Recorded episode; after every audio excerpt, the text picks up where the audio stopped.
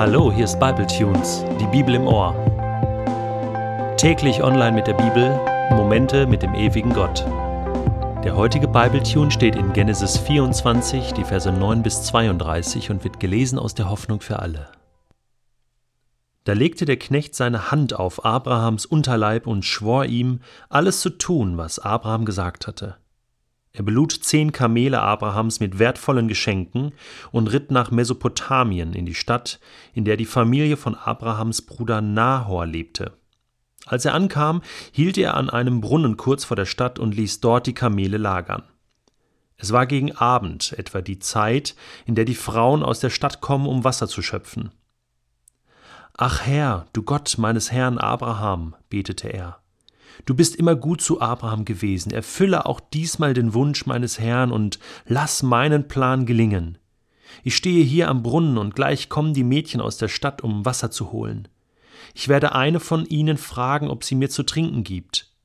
Wenn sie dann antwortet, natürlich trink nur, ich will auch deinen Kamelen Wasser geben, dann bin ich überzeugt, dass sie es ist, die du für Isaak ausgesucht hast. So weiß ich, dass du den Wunsch meines Herrn erfüllt hast.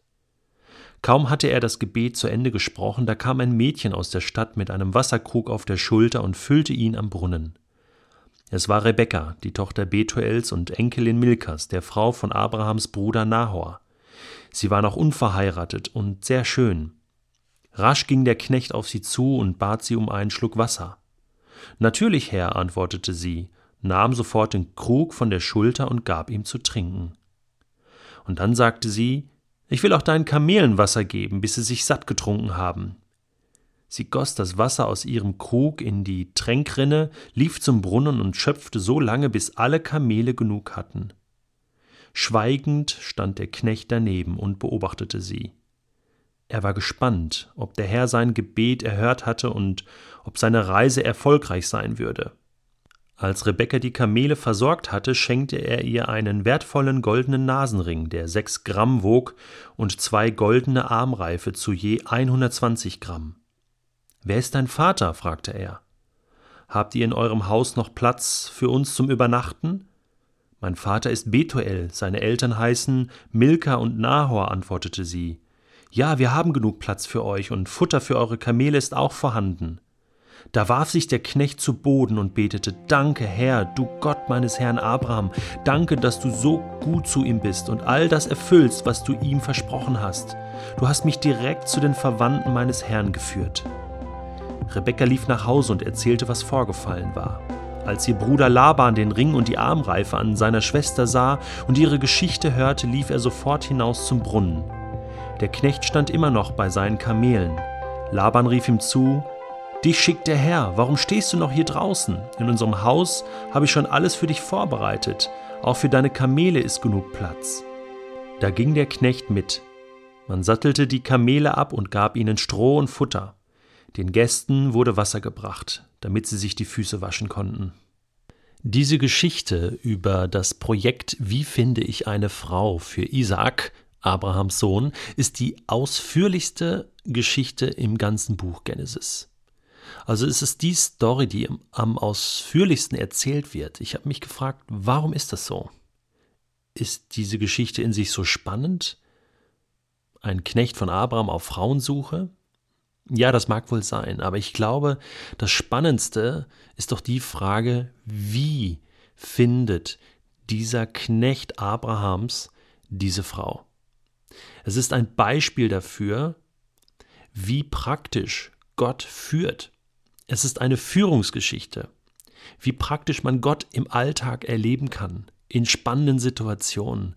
Und deswegen berichtet die Bibel hier so ausführlich, weil uns das hilft, weil uns das helfen soll, auch für unseren Alltag Gott zu involvieren und ganz praktisch zu erleben, wie er eingreifen kann, wie er zeigen kann, wo der Weg lang geht, wenn wir Fragen haben, wenn wir Entscheidungen treffen müssen. Und das finde ich genial. Dieser Knecht, er ist beauftragt von Abraham, eine Frau zu suchen für Isaak, weil Abraham selbst nicht mehr gehen kann, geht dieser Knecht. Und er ist nicht nur einfach ein Gehilfe, sondern er selbst lebt auch mit Gott und beruft sich darauf, dass Gott ihn führt. Und das finde ich so genial. Das Erste, was wir von Eliezer lernen können, ist, wenn du möchtest, dass Gott eingreift, dann bete konkret. Eliezer bittet Gott um ein konkretes Zeichen, um einen konkreten Hinweis. Er betet, dass die erste Frau, die er anspricht, nicht nur ihm Wasser zu trinken geben soll, sondern auch seinen Kamelen. Und er hat noch nicht ganz fertig gebetet, da kommt schon eine Frau. Und was ist das für eine Spannung? Er spricht sie an und ihm fällt auf, dass sie unverheiratet ist. Ihm fällt auf, dass sie sehr, sehr schön ist. Und er erwartet ihre Antwort. Und sie sagt, ja, ich gebe dir zu trinken. Und dann beobachtet er sie ganz genau. Und vielleicht hat er innerlich schon abgeschlossen und denkt, schade, sie wird wahrscheinlich meinen Kamelen doch nichts geben. Und dann kommt es ganz anders. Und sie sagt, hey, ich gebe deinen Kamelen auch noch zu trinken. Und dann, ich wundere mich, dass Eliezer da nicht schon total ausflippt und sie in den Arm nimmt und sagt, Juhu, ich hab dich gefunden, Rebecca, du kannst es nicht glauben, aber du wirst die Frau von Isaac. Nein, er hält diese Spannung aus und reißt sich zusammen und sagt, okay, ich bin mal gespannt, wie das weitergeht. Gott hat das hier alles unter Kontrolle. Und ich will das jetzt hier nicht versauen, dadurch, dass ich jetzt hier schon hineinplatze äh, mit meiner Freude, sondern ich warte ab, was Gott tut. Und dann erfährt er, dass diese Rebecca nicht irgendeine Frau ist, sondern aus der Verwandtschaft, aus der Familie seines Herrn Abraham. Und da begreift er, dass Gott von langer Hand das schon vorbereitet hat, dass das kein Zufall war, dass Rebecca die erste ist, die an den Brunnen kommt. Und er freut sich und er dankt Gott, er kniet nieder und lobt Gott, dass Gott Abraham so segnet und dass er selbst als Knecht auch Gott so praktisch erleben darf. Ist es nicht genial? Rebecca läuft nach Hause, sagt ihrem Bruder Bescheid, der kommt, sieht, dass sie Goldringe hat am, an der Nase und am Arm und ja, ist völlig außer sich und sie laden Elise ein, zu kommen. Hier ist die Geschichte noch nicht zu Ende. Morgen gibt es noch einen wichtigen, spannenden zweiten Teil. Für heute kannst du mal eine Sache mitnehmen. Wenn du eine wichtige Entscheidung treffen musst in deinem Leben, wo du Gottes Hilfe brauchst, dann bete konkret. Bete so konkret, dass Gott konkret eingreifen kann.